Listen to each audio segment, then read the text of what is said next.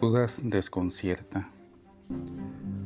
Judas es uno de los doce, duro de mente y de corazón. Se destaca en la historia Salutis como un individuo contradictorio e insatisfecho.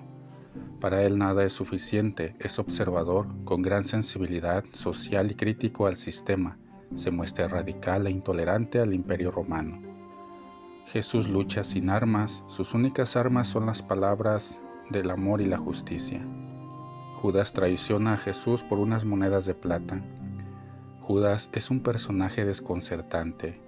Saramago, Borges, Kazantzakis defienden a Judas, sostienen que la acción de Judas está predeterminada. Gracias a él Jesús termina en la cruz por amor a la humanidad.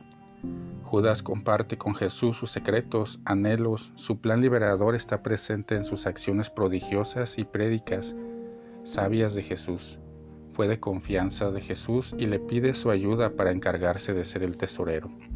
Judas tiene a su lado a Jesús, quien lo ha elegido para ser parte de los doce. Comparte con él la mesa, gestos y enseñanzas, pero fracasó, porque al corazón no llegó lo que dice creer.